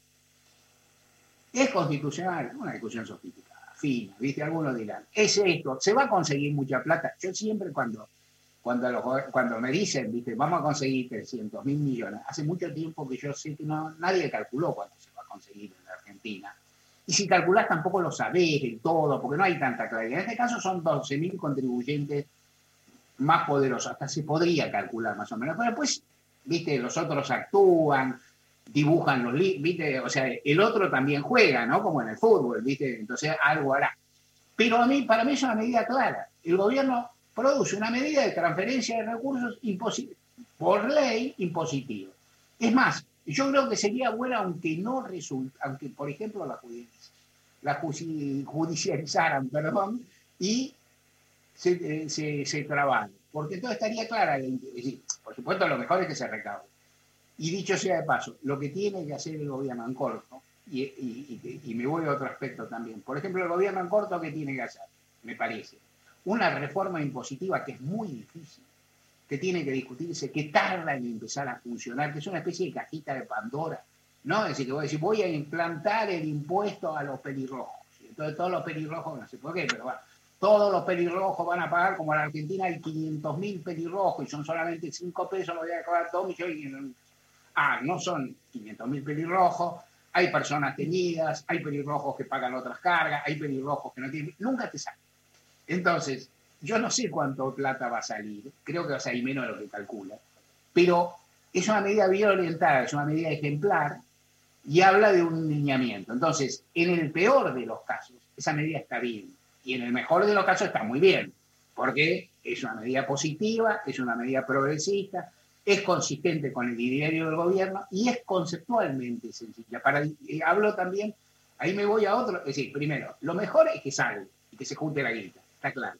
Y ese es otro punto, y termino con la reforma fiscal porque me perdí. Es mejor recaudar bien con, los con, con las herramientas que hay que hacer una reforma impositiva hoy. Estoy convencidísimo. Y ahí hay unos cuantos funcionarios importantes del gobierno que piensan lo mismo. Y ahí hay una discusión. Y si hacemos la gran reforma que hace falta, y bueno, flaco, estamos en pandemia, ¿viste? La haremos cuando. La haremos cuando nos curemos. ¿Qué, qué pensás, Mario, de que siempre lo charlábamos acá con Lula, viste? De, a ver, te, te- te lo, te lo digo así amplio, de, en general, la política del gobierno con los medios. No solo con los medios, con TN, con el Grupo Clarín, eh, con Telefe, sino con, con los medios públicos, donde, digamos, este, tampoco ha habido, viste, como me parece, no sé qué pensás vos, pero tampoco ha habido así una decisión desde los medios públicos de salir de una manera como más contundente, como por ahí este, sí fue en la época del kirchnerismo. Este, ¿Cómo lo ves vos? Sí, con, relación a los medios públicos, por una vez quiero ser cauto, no meter mucho porque yo estoy, también participo, tengo, tengo un programita, digamos, ¿no? Es un mosaico, tengo un programa. A mí me parece, a mí me parece, entonces, eh, primero, no poder, sería totalmente descortés y Estamos en el medio público, ahora estamos. Eh, sí. Estamos totalmente, te también claro, sería descortés jugar la programación, decir que me gusta, que no me gusta, no importa. A mí me parece que hay algo en el tono de los medios públicos, y yo no, no- no los, no los veo todo el tiempo, que está bien, o sea que está bien dadas las circunstancias, o sea que, que- sostienen una posición, que nadie niega su ideología, pero que no son la vanguardia de los sectores oficialistas, y no me parece un- una mala situación. En general, no, no lo tengo muy elaborado e insisto, en eso me cuido. Eh, de- después, este, ahí sí también este, la es imposible, de nuevo, cuando vas a la cotidianeidad de cómo informa los grandes medios en la Argentina, yo, qué sé yo, no tengo tantos años de periodista porque sido muchas otras cosas antes, pero tengo veintipico, digamos, o sea, es un tocazo. Eh, nunca he visto un nivel informativo como ahora. O sea, nunca he visto un nivel tan degradado, falseando tantas cosas, mintiendo todo el tiempo. Ya, ya, en, ya en el gobierno de Cristina pasó al final, ya en el gobierno de Macri ocurrió mucho, pero ahora es enloquecedor, es enloquecedor. Mario, O sea, tal vez por lo menos es mi sensación, ¿no? Como, como oyente también, ¿no? Que una cosa era lo que se llamaba la grieta en relación a la corrupción, una gestión de gobierno, es diferente cuando en una pandemia se juega la vida, ¿no? O sea, eso, hay una grieta sobre la vida que pone las cosas en otra latitud y tal vez también, ¿no? Alberto con una actitud más dialoguista, dar entrevistas a, a TN, a Joaquín Morales Solán, Telefe a Cristina Pérez, digo, a gente que no, e- que no iba a hacerle una entrevista complaciente, mostraba una actitud de diálogo.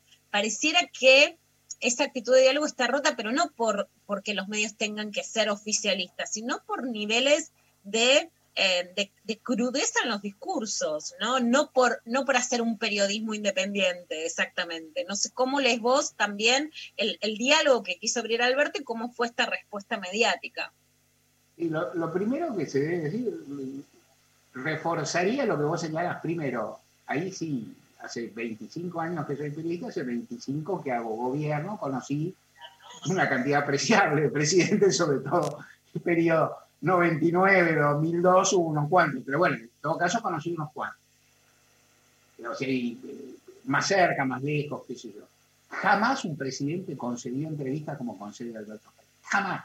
Pero aparte, diría más, en términos cuanti quali, o sea, cuantitativos, vos, vos señalaste cualitativamente, habla con los que no. ¿Cuánt- ¿Cuántas veces vi yo eh, eh, a Mauricio Macri? ¿Cuántas veces entrevistó Página 12 a Mauricio Macri? Fácil de Nunca le dio una entrevista, bueno, ni a vos ni a Bernal Pertot, que tantas veces contó que no le daba y que cubría macrismo, ¿no? Totalmente, pero ni siquiera cuando era jefe de gobierno de la ciudad, nunca, nunca. O sea, es decir, que yo, yo tenía una relación floja con el menemismo, que lo agarré al final. Yo era jefe político, ah, no solo escribía lo mío, sino que tenía una relación floja. Algo hablaba, con algunos hablaba, recibía algo. El presidente Menem no me concedió entrevista.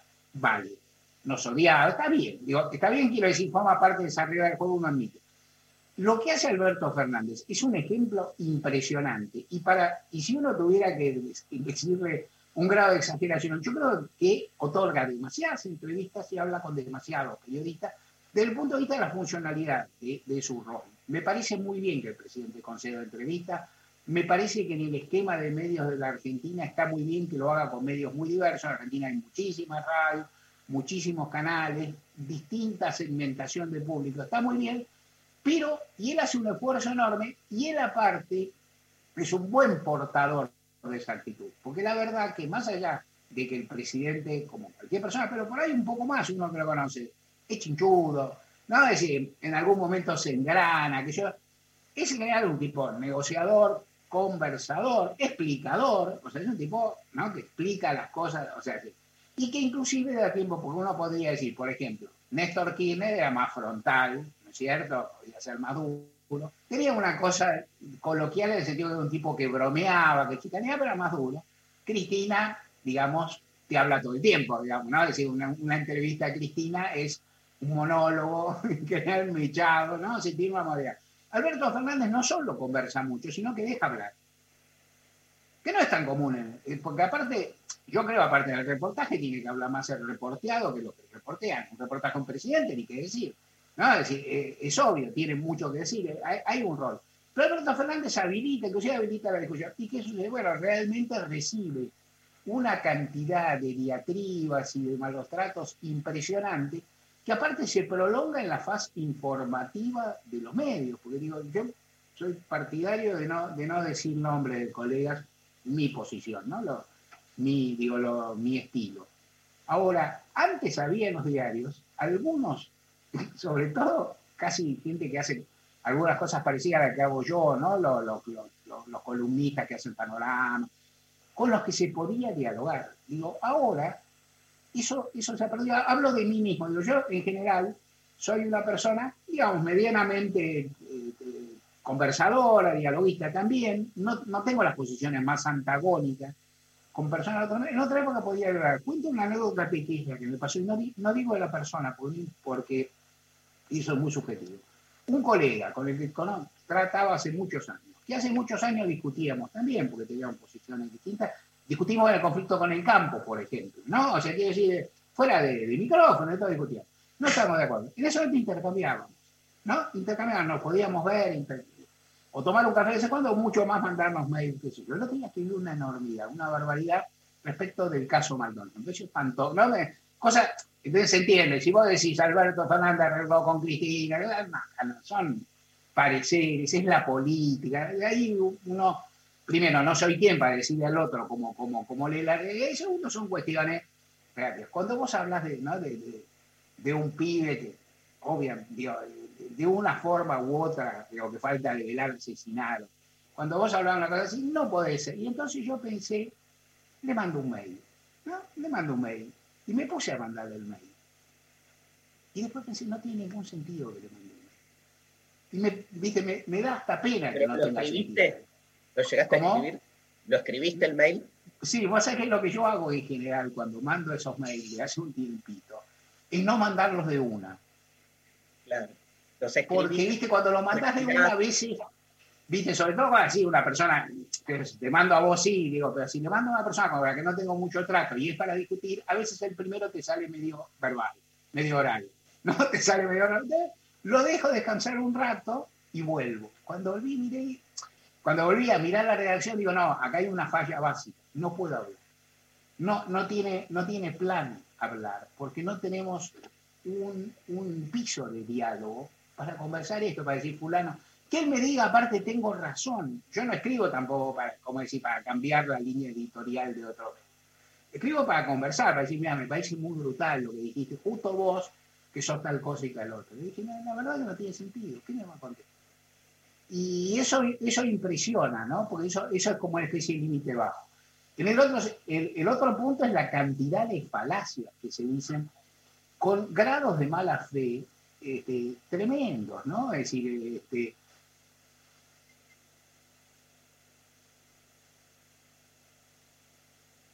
Se nos fue, ¿no? Ahí parece haberse congelado, bueno, justo cuando... cuestiones vinculadas a la, a la violencia institucional. Es terrible, son atroces las cosas que se dicen. E incluso uno se pregunta, bueno, cuando vuelve a su casa fulanito, ¿quiere que haya más contagiados o no quiere que haya más contagiados? ¿No? Y, y esa, preguntarme eso de un ser humano es horrible, ¿no? O sea, porque uno dice que es...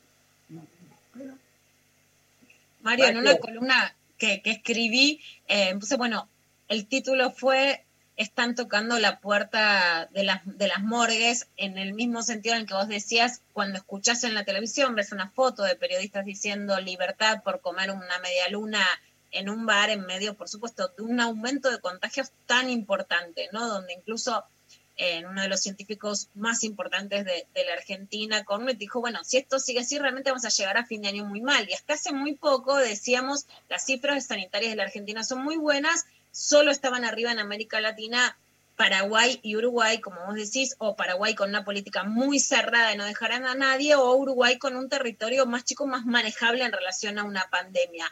Eh, ¿Qué pensás que puede pasar ahora con cifras sanitarias que están empeorando, con un cansancio social y con una oposición mediática y política tan virulenta hasta que lleguemos a la fase de la vacuna o de que baje la curva de contagios y de fallecimientos? Sí, no, no quiero recargar las tintas, pero eh, la situación es súper preocupante, porque eso, por otra parte, se condice con algo que ocurre, y que no ocurre solo porque los medios le incitan, que es que hay una fatiga social y una voluntad social de relajar. Eso se ve en todas partes, inclusive, eso es muy notorio en eh, los lugares de provincias donde, que estaban en fase 5, o sea, que la gente podía, hacer un, podía tener un montón de conductas de esparcimiento, de reunión y demás, y que las transgredía, las sobrepasaba. Y uno humanamente la entiende, digo, o sea, quiero decir, eh, no, uno, uno sabe perfectamente, aparte que el que organiza un asado en su casa para 20 familiares o amigos, no es una persona que quiera dañar a la sociedad, no lo hace para eso, y en algún lugar de su cabeza, por algún mecanismo, piensa que eso no va a ocurrir. Entonces, eh, como se está grabando y como la, hay una tendencia social que es imposible de cuantificar, yo creo que la mayoría de los argentinos se están comportando todavía con mucho cuidado, o una proporción muy alta, no lo sabemos. Igual basta un núcleo chico o mediano, o que yo, una proporción de la población, esto no es un plebiscito, es una cantidad de personas que puedan dañar. Si el 30% de los argentinos se relaja y no cumple las reglas, es mucho, aunque el 70% la cumplan, ¿no es cierto? Porque no, no funciona así. Entonces, yo creo que ahí hay un nivel de, de ¿cómo decir?, de acicate a la imprudencia muy, muy grande, que es un grado de responsabilidad gigantesca. Y eh, o sea, quieren que se perjudique el gobierno, quieren criticarlo, le van a sobrar elementos para criticarlo, porque sea fuera cual fuera el saldo, no vas a tener argumentalmente elementos. Si hubiera pocos fallecidos, que a esta altura, hipótesis que a esta altura pasa a, a ser menos, menos probable, digamos, si hubiera pocos fallecidos se diría que todos los esfuerzos fueron excesivos, ¿no? O sea, decir, o sea, lo muertos, decir, si, si no hay un conte, si no hay una percepción de la gente que murió, hay mucho menos de la que se salvó, por otra parte no es cuantificable. ¿Quién, ¿Cuántas personas mueren? Entonces, criticar podría criticar. Ahí, a mí me impresiona ese grado de brutalidad y después, el que después se le canta en cosas que por ahí son un poco más sutiles, que claro, vos por ejemplo en un estado, eh, si vos, pero que tienen que ver con lo mal que se informa. La Argentina es un país federal. En esta pandemia, el federalismo también, digamos, se, se resignificó, pero también se exacerbó en algunos aspectos asombrosos. Por ejemplo, la frontera. ¿no? Las fronteras interiores. Argentina no existen desde hace dos siglos, casi quiero, ¿no? Más o menos. Entonces, ahora, ahora existen. ¿Y, quién determina la frontera de Santa Fe? La verdad es que la determina Perotti. Y la frontera de la intendencia de Palpalá, el intendente de Palpalá, que por ahí se pelea con el intendente del gobernador un poco, qué sé yo. ¿Dónde está la frontera? La, frontera de General Roca es un problema, ¿no? La relación entre el Bolsón y algunas ciudades de otra provincia que quedan kilómetros y que son una unidad obvia, es un problema. Ahora, todo eso es culpa de Alberto Fernández. Vos voy a decir, eso, bueno, eso son discusiones informativas y demás, pero enrarecen mucho y te, generan un, un- un cuadro en el cual cuesta mucho discutir porque hay cosas que son, este, o sea, o una de dos, o pasás por encima, digamos, sobrevolás todo eso para hablar, digamos, sin entrar en debate, o te enredas en discusiones sobre falacias tremendas y con nivel de irresponsabilidad muy grande, y con un nivel de falta de seriedad y de rigor que es impresionante. Yo no soy quien para marcarle a cada uno con qué seriedad tiene que informar. Pero si discutimos se puede decir. ¿no? Si yo- es decir, y a mí me parece que es impresionante. O sea que el 60, 70% de las notas de tapa son falsas, están tituladas de forma aviesa, carecen de fuentes. Y, estoy diciendo, y no estoy hablando tampoco de que, no sé, yo viví el periodismo, no sé, yo trabajé en Washington con, viste, con Bob Google, no trabajé, yo trabajé acá, en, esta, en este pantano nuestro siempre, con el menemismo, con el, tampoco era, viste, tampoco era, eh, era, era un mundo académico, pero había algo, había algunas reglas, algunos, algunos planteos que ahora no existen. Eso también dificulta hablar con figuras de la oposición, te diría, porque, porque yo creo que están, salvo algunos que otros, están muy enardecidos. Hay un, hay un nivel. Vuelvo al- volvamos a la, a la primera pregunta que hicieron. La Dale, que- y tenemos que cerrar. Dale, me parece, lo- los entiendo. Eh, la derecha trajina con la indignación. Uno de los factores, uno de los elementos más fuertes que tiene la derecha en el mundo, gobierne o no gobierne, es generar indignación. Y la indignación es obviamente disonante con el debate, con el razonamiento y hasta con la información. Porque si vos necesitas indignarte, no te sirve que yo venga y te diga, mira, hay, una, hay un cuadro, hay una lectura, Espinosa dijo, ¿cómo enseñaría Darío que tal cosa? ¿No? El movimiento feminista razona que tal otra, se ha avanzado. no yo quiero indignarme. Vos no me molestes, vos no me molestes pensando, ni razonando, ni Mario, te exprimimos como te avisamos, ¿viste? Qué placer. Bueno, gracias. Gracias por, por compartir. A nosotros nos hace bárbaro también eso. Nos, nos, nos encanta eh, abrir las perspectivas y, pensar, ¿no? Más allá de esto, de la indignación cotidiana, la exaltación de los ánimos, esa forma tan lineal que encontramos en los medios eh, hegemónicos. Así que un placer haber hablado con vos. Gracias, Mario. El gusto, la verdad que el placer fue, yo lo pasé bárbaro, me dan insumo para pensar un montón de cosas, lo que me ocurre mucho con ustedes, los respeto mucho y los quiero mucho, con Luciana nos conocemos hace muchísimos años y laburamos Sí, sí. mucho, es un gusto gigantesco verlos aparte.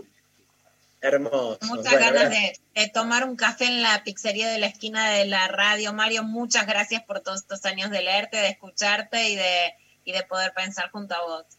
Bueno, bueno hasta la próxima. Hasta la próxima. Mario Weinfeld, en lo intempestivo nos vamos escuchando a Charlie García, Tuve tu amor.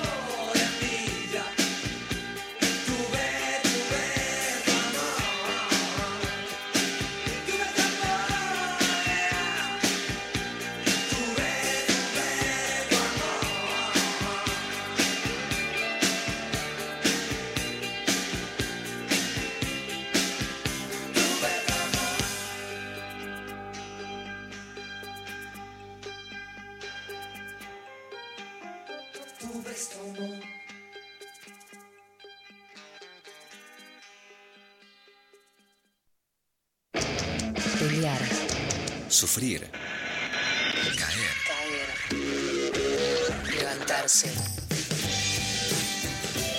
937. Nacional. Nacional Rock. Rock. 937.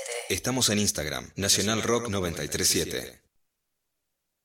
937. Seguinos en Facebook. Nacional Rock 937. El coronavirus produce una enfermedad respiratoria leve, que solo en algunos casos puede complicarse. Se transmite por vía respiratoria cuando el contacto es cercano. Para evitar el contagio hay que cubrirse la boca con el pliegue del codo al toser o estornudar, lavarse las manos, usar alcohol en gel y mantener ventilados todos los ambientes. Ante cualquier duda, es importante no automedicarse y consultar al centro de salud. Para más información, entra en www.argentina.gov.ar o llama al 0800 222 1002. Ministerio de Salud, Argentina Presidencia. Lo intempestivo del tiempo y las formas. Lo intempestivo te vino a buscar. ¿Sabes lo que me gusta de Mario o María? ¿Qué? Además de la claridad y de lo incisivo, ir viendo cómo va así como desplegando los, los argumentos. Eh, eh, me parece que tiene una manera de, de trabajar el análisis política, político que es como enrevesada, enberrezada, enrevesada, enrevesada. No sé qué palabra es. Bueno, no importa, pero que está bueno. Escúchame, hay eh, mensajes, ¿no? Nos quedaron un montón. Sí, de de la consigna de hoy. Sí. eh, por ejemplo, por Twitter, Joy Tantieri que nos mandó, conocí una chica en una feria feminista donde fui a actuar. Como no me animaba a hablarle, le di un papelito con mi Instagram y me fui corriendo. Funcionó.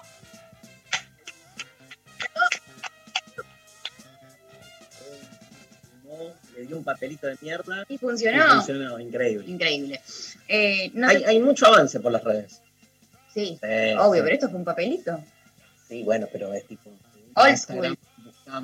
Claro, está bien, pero para mí el dar un papelito con, con Claro, el número o el coso que es como más vieja escuela, obvio que después el medio es la red, pero muchas veces tuve ganas de hacerlo, nunca me animé. Dar un papelito con... A, a- a mí me han dado un montón. Yo no me animé. ¿Qué me pasó? No, no, a mí también me pasó que me hayan dado, digo que yo Pero nunca me yo- animé yo a darlo. Dale, yo lo podemos, este, podemos elegir. ¿A qué jugamos, Maru? Y elige nada. ¿Qué pasa? Bueno, sigo con otro mensaje. Eh, buenas, después de un año de no darle cabida a nadie, me pintó el amor virtual en cuarentena con un pibe que es un amor. Nos colgamos hablando por teléfono una hora o más y estamos súper enganchados. Cuando pase todo esto, nos vamos a ver. Esa es la idea. Hay que abrirse a la propuesta del amor. Coincido con Lula, el mundo se está viniendo abajo. No jodan. Saludos, les amo, Carolina. Bueno, consigna no. era el avance, Sí, pero- boludo. bueno, pero también Luciana quería escuchar gente que la estaba pasando bien. Acá está. Acá hay un bien, ejemplo de que hay relaciones que están sucediendo en este momento que salen bien hasta que un día salen mal porque empezó todo hermoso y después te cagan. Te queremos. No, Caro. la vas a pasar re bien, Caro. Ojalá salga todo hermoso. Hay audios de avances, a ver, avances quiero. ¡Qué grande, Marito! ¡Cómo lo quiero! Gracias, chiques. Gracias, gracias, gracias. Eh, Vicky. Lo avanzaron a Mario. No. Hola Intempestives, buen día, ¿cómo va? Bueno, les cuento, no, so- no lo hago muchas veces porque todavía me tengo que construir eh, en el asunto, eh, pero el año pasado viajando, estaba en España, en un hostel sola, y bueno, nada, un lugar muy de montaña, muy tranquilo, volví, la habitación estaba, no había nadie, había un chico nada más, me pareció lindo, le- me puse a hablarle yo, eh, el chico era de Ámsterdam, pegamos mucha onda, le dije que si quería que, que cenábamos juntos, fuimos a comprar unos fideos, hicimos una salsa, terminamos yéndonos a un bar también con un mexicano, nos matamos de risa y bueno, obviamente a la noche después se hizo justicia después del bar y todo muy feliz. Al otro día nos abrazamos amorosamente y cada uno siguió su viaje.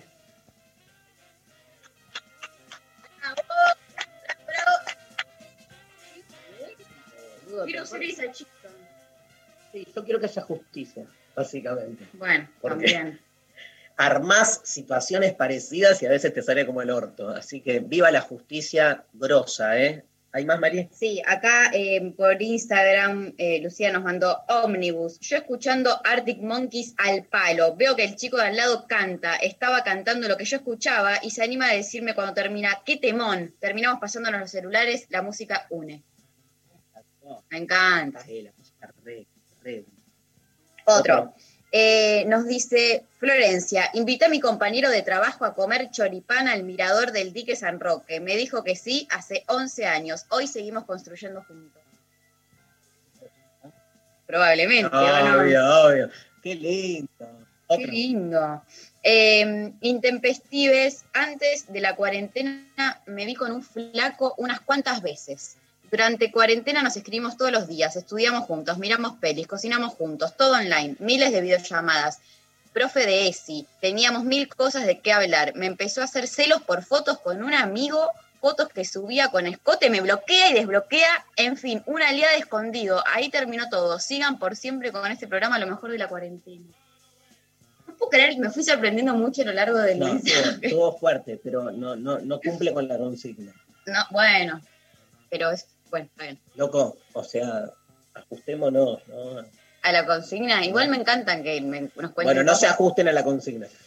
Eh, por Instagram también acá otra persona que nos manda, fui al concierto de un cantautor cagón con una cita de la que no esperaba nada y esa misma noche nos robaron en un parque. Ella asumió un rol protector sobre mí y me ofreció el sofá de su salón para quedarme. Pasó de todo menos descansar y al día siguiente me decía amor.